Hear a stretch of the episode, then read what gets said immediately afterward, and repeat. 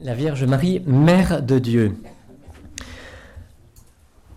Chacun d'entre vous, chaque jour, dit au moins à 50 reprises cette expression Sainte Marie, Mère de Dieu, priez pour nous pauvres pécheurs. Mais que signifie cette expression Sainte Marie, Mère de Dieu? Comment expliquer que Dieu puisse avoir une mère? Alors c'est une expression qui nous est familière, mais qui n'est pas seulement une expression pieuse, parce que les mots ont du poids, le poids des mots. On s'arrête là. Et donc c'est une expression qui a une signification très précise et une signification qui est essentielle pour notre foi. Alors c'est ce que nous allons approfondir maintenant. On va voir dans une première partie, on va faire un peu d'histoire pour découvrir d'où vient cette expression et comment l'Église l'a faite sienne. Et puis dans une seconde partie, nous verrons ce que cette expression signifie pour notre foi. Alors d'abord un peu d'histoire. Au cours des premiers siècles de l'Église, il a fallu préciser la foi. Ces précisions se sont faites souvent au gré d'événements, et souvent c'est en réponse aux erreurs et aux hérésies que l'Église a apporté la lumière sur les mystères de la foi. Comme Jésus l'avait promis, l'Esprit de vérité vous conduira vers la vérité tout entière. Alors c'est ainsi que fut convoqué le premier concile œcuménique en l'an 325. À cette époque-là, donc, euh, un prêtre d'Alexandrie qui s'appelait Arius niait la divinité du Christ. Donc, il faisait du Christ un être exceptionnel, mais qui demeurait une créature. Donc, comme les querelles étaient fortes entre les partisans d'Arius, qu'on appelle les Ariens, euh, avec un I, ne pas confondre avec un Y euh, au XXe siècle. Donc entre les Ariens et puis ceux qui croyaient en la divinité de Jésus. Donc c'est l'empereur Constantin, parce que les, les, querelles religieuses représentaient une menace pour l'unité de l'Empire. Donc c'est l'empereur Constantin qui a convoqué le concile pour demander aux évêques de se mettre d'accord entre eux sur cette question théologique qui avait des répercussions politiques. Donc il a convoqué à Nicée les évêques pour qu'ils s'y mettent d'accord. Et euh, ce concile a proclamé donc la divinité du Christ en adoptant un symbole, c'est-à-dire une règle de foi qui confesse que le Fils de Dieu est engendré, non pas créé, consubstantiel au Père. L'arianisme donc a été condamné à ce concile de Nicée, mais va quand même durer encore plusieurs décennies. Même, euh, il va survivre longtemps encore au concile de Nicée. Quelques années plus tard, en 381, le second concile œcuménique, le concile de Constantinople, réunira lui aussi des évêques pour préciser la doctrine sur le Saint-Esprit. Et ce concile va compléter un peu le symbole de Nicée en y ajoutant la doctrine sur l'Esprit Saint, ce qui a donné notre symbole de Nicée-Constantinople que nous réciterons euh, tout à l'heure à la messe du dimanche. Donc on avait pendant ces deux premiers conciles du IVe siècle, on avait défini la foi trinitaire.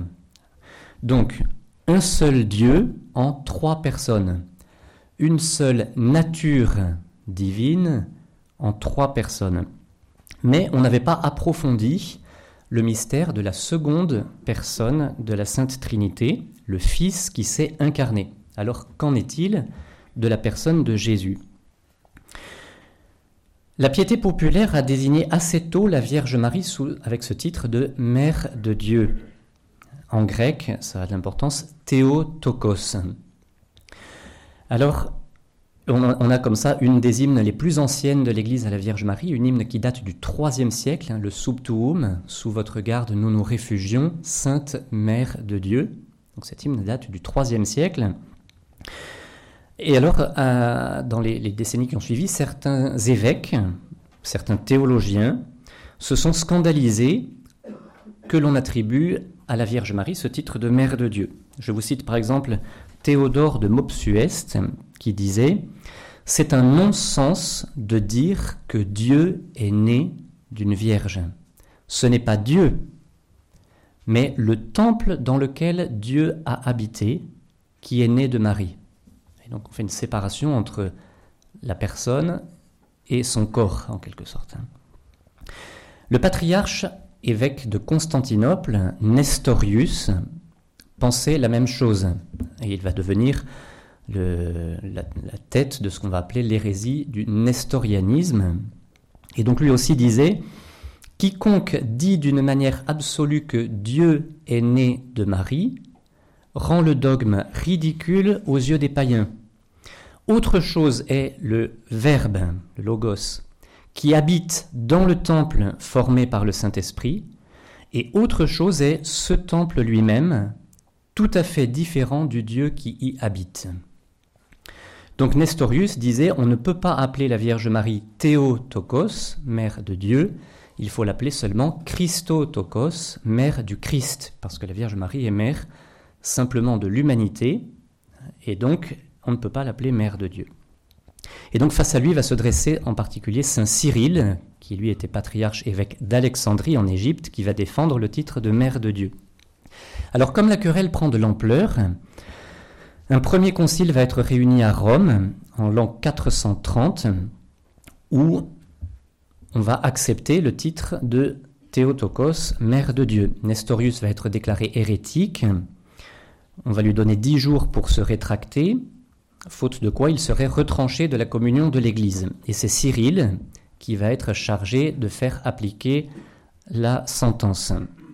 Et comme la dispute, donc bien sûr Nestorius ne se rétracte pas, et comme la, querelle prend de l'ampleur, c'est l'empereur, de nouveau l'empereur d'Orient, Théodose II, qui convoque un concile général à Éphèse pour le jour de la Pentecôte de l'année suivante, donc le 7 juin 431. Le lieu choisi était très touchant puisque c'est à Éphèse que la Vierge Marie a passé les dernières années de sa vie, qu'elle est morte, qu'elle est montée au ciel avec son corps et son âme, et c'est là aussi qu'a vécu le disciple bien-aimé Saint Jean, qu'il avait prise chez lui et dont le tombeau était vénéré à cet endroit. Alors le déroulement de ce concile d'Éphèse, le troisième concile œcuménique après Nicée et Constantinople, le déroulement a été assez houleux et il demeure aujourd'hui pour certains un sujet de contestation. Donc toutes les parties avaient été convoquées pour le 7 juin. On se rappelle que le pape Célestin Ier avait confié à Cyril d'Alexandrie le soin de faire appliquer les décisions de l'année précédente. Comme le pape ne pouvait pas y être présent lui-même, il avait envoyé trois légats pour l'y représenter. Or, le 7 juin, une partie des évêques de euh, la faction du parti de Nestorius n'était pas là. On attendit 15 jours sans que rien n'arrive. Le 21 juin, donc Cyril d'Alexandrie, qui suspectait euh, donc en particulier, celui qui devait venir prêter main forte à Nestorius pour refuser le titre de mère de Dieu, c'était le patriarche d'Antioche, Jean d'Antioche, qui était pas très loin d'Éphèse, mais qui n'arrivait pas. Donc Saint Cyril a suspecté, sans doute à bon droit, euh, de la mauvaise foi de Jean d'Antioche, qui savait qu'il était en infériorité numérique et qui du coup cherchait à gagner du temps. Donc Cyril annonce le 21 juin que le concile commencera, ça fait 15 jours qu'il aurait dû commencer, que le concile commencera le lendemain 22 juin. Et donc à cette date, Nestorius refuse de comparaître et après l'exposé des différentes lettres et de la situation, 198 évêques votent la sentence de déposition de Nestorius et proclament que la Vierge Marie peut être appelée Mère de Dieu. Je vous lis ce petit témoignage. La condamnation de Nestorius fut accueillie par le peuple d'Éphèse avec des transports de joie. Lorsque les évêques sortirent de l'Église, on les acclama et on les reconduisit jusqu'à leur domicile avec des flambeaux.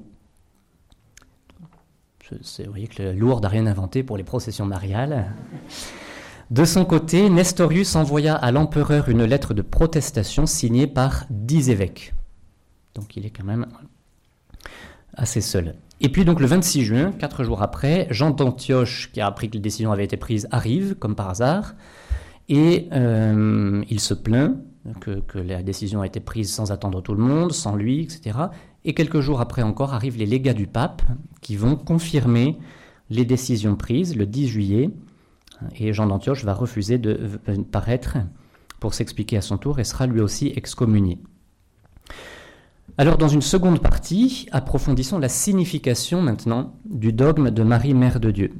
Alors c'est un fait que, euh, si vous voulez, le, cet enseignement est sur la Vierge Marie, mais en réalité on va surtout parler de Jésus, parce que c'est le mystère de l'incarnation hein, qui est au cœur de cette question. Comme le soulignait Benoît XVI, la maternité de Marie est très profondément liée au mystère de l'incarnation et il atteint le centre du mystère lui-même. La question c'est comment Jésus qui est vraiment né de la Vierge Marie est-il aussi vraiment Dieu? Alors, on souligne très brièvement le témoignage de l'Écriture. On a vu que l'Évangile, comme d'ailleurs l'Ancien Testament l'annonce, nous parle de la conception virginale de Jésus. La Vierge Marie a bien été, euh, la Vierge Marie a bien conçu Jésus par l'opération du Saint-Esprit. Et puis on peut souligner qu'Élisabeth, dont Saint Luc souligne qu'elle est remplie de l'Esprit Saint, salue la Vierge Marie en disant Comment m'est-il donné, comment ai-je la joie que la mère de mon Seigneur vienne à moi? Elle est bien désignée dans l'Évangile comme la mère de mon Seigneur. Et donc la foi du peuple de Dieu s'est nourrie de, euh, de cette méditation de la parole de Dieu. Alors revenons au contexte historique dans lequel s'est déroulé le concile d'Éphèse. On avait à ce moment-là deux écoles théologiques, ça, va devenir un peu technique, alors là il faut se réveiller.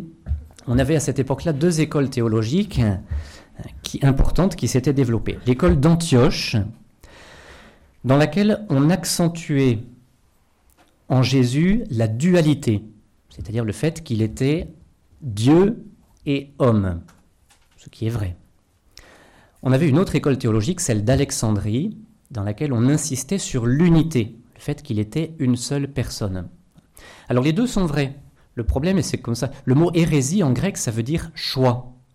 Une hérésie, c'est quelque chose qui choisit un élément de la foi au détriment d'un autre. Donc ce qui est important, c'est de tenir l'équilibre entre les deux et de ne pas, en insistant sur un point, nier euh, le second qui l'équilibre.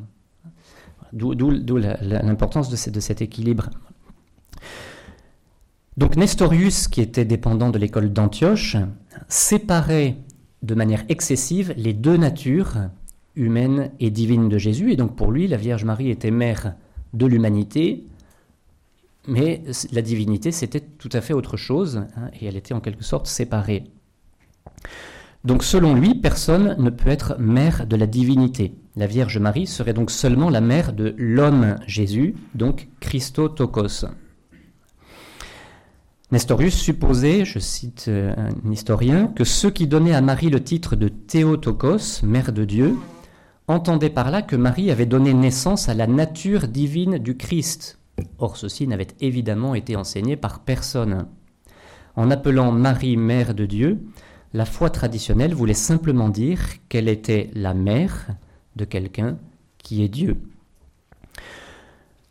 Saint Cyril d'Alexandrie donc écrivait, lui, Je trouve très surprenant qu'il y ait des gens pour se demander vraiment si la Vierge Marie doit être appelée Mère de Dieu.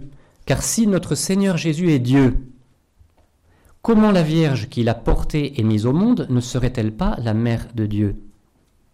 Telle est la foi que nous ont transmise les saints apôtres même s'ils n'ont pas employé cette expression. Voici comment le catéchisme de l'Église catholique résume. L'hérésie nestorienne voyait dans le Christ une personne humaine conjointe à la personne divine du Fils de Dieu. Euh, donc pour l'hérésie nestorienne, en quelque sorte, il y a deux personnes en Jésus. Donc Marie est mère de la personne, donc c'est une hérésie, hein, Marie serait mère de la personne humaine de Jésus, hein, et puis la personne divine, ben, personne, bien sûr, ne, l'aurait engendrée. Face à cette hérésie, Saint Cyril d'Alexandrie et le troisième concile œcuménique réuni à Éphèse ont confessé que le Verbe, en s'unissant dans sa personne, une chair animée par une âme rationnelle, est devenu homme. L'humanité du Christ n'a d'autre sujet que la personne divine du Fils de Dieu qu'il a assumée et faite sienne dès sa conception. Donc, pour euh, simplifier, en quelque sorte, si vous voulez, la foi de l'Église, c'est que il y a en Jésus la nature divine et la nature humaine. Bien sûr, la nature divine, elle existe de toute éternité, donc personne, la Vierge Marie n'a pas mis au monde la nature divine. Mais la Vierge Marie a donné à Jésus, de manière réelle, sa nature humaine. Or, comme le Verbe est une seule personne et qu'il c'est la personne divine qui est le sujet de tous les actes de cette nature divine unie à cette nature humaine, on peut dire que la Vierge Marie est mère de la personne, parce qu'on ne peut pas être mère simplement d'une nature, on est mère d'une personne. Donc la Vierge Marie est bien mère de la personne du Fils de Dieu qui a pris notre chair et qui a pris d'elle notre chair. Donc le Concile d'Éphèse a précisé en quelque sorte la doctrine de l'incarnation du Christ. Le Christ est à la fois Dieu et homme, il possède totalement la nature divine et la nature humaine, et il a pour unique sujet la personne divine du Fils de Dieu. Donc après avoir précisé, vous voyez, dans les deux premiers conciles, Nicée et Constantinople, la doctrine sur la Trinité, le concile d'Éphèse et puis celui de Chalcédoine quelques années plus tard vont préciser la doctrine qui, de l'incarnation du Verbe concernant la deuxième personne de la Sainte Trinité. Alors, encore un peu de technique qui aide à comprendre la beauté du mystère. Le concile d'Éphèse va parler aussi de ce que l'on appelle la communication des idiomes. Alors, vous connaissez euh, l'expression, le terme idiome ou idiomatique signifie euh, quelque chose qui est propre à quelqu'un. Je prends un exemple, en une tournure idiomatique. par exemple, en français, quand vous dites je donne ma langue au chat, si vous traduisez littéralement, je ne sais pas comment faire en anglais, je donne ma langue au chat, euh, l'anglais vous regardera avec des yeux ronds parce que c'est c'est une tournure qui est propre. On appelle ça une tournure idiomatique ou un idiotisme. Si vous prenez l'inverse, en anglais, ils disent It's raining cats and dogs. Si vous traduisez en français, il pleut des chiens et des chats. Bon, le français vous regardera avec des yeux, c'est intraduit. Donc, d'ailleurs, le mot un idiot, ça vient de là. Hein. Un idiot, c'est quelqu'un qui est un peu dans son monde propre, hein, qui, a un fonctionnement propre. À, à l'origine, ça vient de là. Donc, en l'occurrence, revenons à la théologie. En l'occurrence, on désigne par le terme communication des idiomes la possibilité d'attribuer à la personne, hein, il n'y en a qu'une seule, à la personne divine du Christ, des éléments qui sont propres à sa nature humaine. Je prends un exemple. Évidemment, il est clair que la nature divine de Jésus ne peut pas avoir soif ni être fatigué. Et pourtant, le Fils de Dieu s'étant fait homme et ayant pris un corps, puisque le sujet c'est la personne de Jésus, on peut dire, quand Jésus s'assoit sur le bord du puits euh, où il va rencontrer la Samaritaine et où il est fatigué, évidemment il est fatigué dans sa nature humaine, pas dans sa nature divine, mais néanmoins, comme sa personne unique et divine, on peut faire ce beau raccourci, puisque c'est sa personne qui assume ses actes, que Dieu a été fatigué ou que Dieu a eu soif. C'est important de voir que c'est quelque chose qui est fait dans, je dirais, par les apôtres. Saint Pierre, dans les actes des apôtres, dit aux Juifs, Vous avez fait mourir l'auteur de la vie. Évidemment, Dieu ne peut pas mourir. Mais parce que Dieu fait homme et mort dans sa nature humaine, eh bien, Saint Pierre peut dire, vous avez fait mourir l'auteur de la vie. Ou Saint Ignace d'Antioche peut parler du sang de Dieu.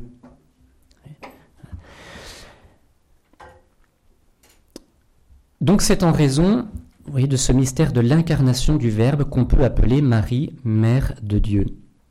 Je cite encore le catéchisme. L'humanité du Christ n'a d'autre sujet que la personne divine du Fils de Dieu qu'il a assumée et faite sienne dès sa conception. Pour cela, le Concile d'Éphèse a proclamé en 431 que Marie est devenue en toute vérité Mère de Dieu, par la conception humaine du Fils de Dieu dans son sein. Quelques années plus tard, 20 ans plus tard, le concile de Chalcédoine en 451 insistera là-dessus en parlant des deux natures humaines et divines du Christ qui sont sans confusion sans changement, sans division et sans séparation. Je mentionne simplement que le, après le concile d'Éphèse, ce que dit Benoît XVI, après le concile d'Éphèse, on enregistra une véritable explosion de dévotion mariale et de nombreuses églises dédiées à la Mère de Dieu furent construites. Parmi celles-ci domine la basilique Sainte-Marie Majeure ici à Rome. La construction avait commencé avant par une, chapelle, mais elle a été euh, embellie, agrandie après le dogme proclamé au concile d'Éphèse de Marie Mère de Dieu. Benoît XVI insiste aussi sur le fait que tout, je dirais le titre de Marie Mère de Dieu est la, base de tous les autres. Donc je le cite un tout petit peu longuement. Tous les autres titres qui sont attribués à la Vierge trouvent leur fondement dans sa vocation à être la mère du Rédempteur. C'est du titre de Mère de Dieu que dérivent tous les autres titres avec, lesquels l'Église honore la Vierge. Mais celui-ci est le titre fondamental. Nous pensons au privilège de l'Immaculée Conception, c'est-à-dire au fait qu'elle soit exempte du péché depuis sa conception. Marie fut préservée de toute tâche de péché, car elle devait être la mère du Rédempteur. Cela est également valable pour le titre de l'Assomption. Celle qui avait engendré le Sauveur ne pouvait pas être sujette à la corruption dérivant du péché. Et nous savons que tous ces privilèges ne sont pas accordés pour éloigner Marie de nous, mais au contraire pour la rendre proche. En effet, étant totalement avec Dieu, cette femme est très proche de nous et nous aide comme une mère et comme une sœur. Voilà, un petit détail aussi, la maternité de la Vierge Marie est fêtée aujourd'hui solennellement le 1er janvier dans la liturgie, parce que c'est le jour octave de Noël, et donc huit jours après que la Vierge Marie euh, eut mis au monde euh, Jésus dans, à, Bethléem, eh bien, on célèbre le fait qu'elle est vraiment mère de Dieu. Alors pour conclure, une fois encore, pour ce titre de Marie, Mère de Dieu, c'est face à l'adversité, à l'erreur, à l'hérésie que l'Église a été conduite par l'Esprit Saint à préciser la foi dans l'incarnation du Verbe et tout ce qui en découle. Voici ce qu'écrivait Benoît XVI que Dieu soit précisément détaché de l'humanité, que naissance et maternité, à savoir toute la corporéité, soient exclues, furent pour la conscience chrétienne un signe clair qu'il n'était plus vraiment question de l'incarnation, devenir chair, au point que le centre du mystère du Christ lui-même fut lui-même menacé et même déjà anéanti. En séparant en Jésus Dieu et homme, en refusant d'attribuer à Marie le titre de Mère de Dieu, eh bien, on remet en cause l'incarnation et le mystère du Christ lui-même est menacé et anéanti. Ainsi, cette phrase est très importante, la Christologie fut défendue dans la Mariologie, dit Benoît XVI.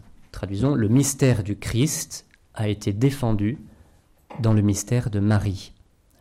Cette dernière affirmation est très importante car ce concile d'Éphèse est une belle illustration du fait que la Vierge Marie nous conduit à Jésus, puisque c'est une querelle autour d'un titre qui la concerne, Mère de Dieu, Théotokos, qui va conduire à préciser le dogme sur Jésus, sur le Christ, et le mystère de l'incarnation.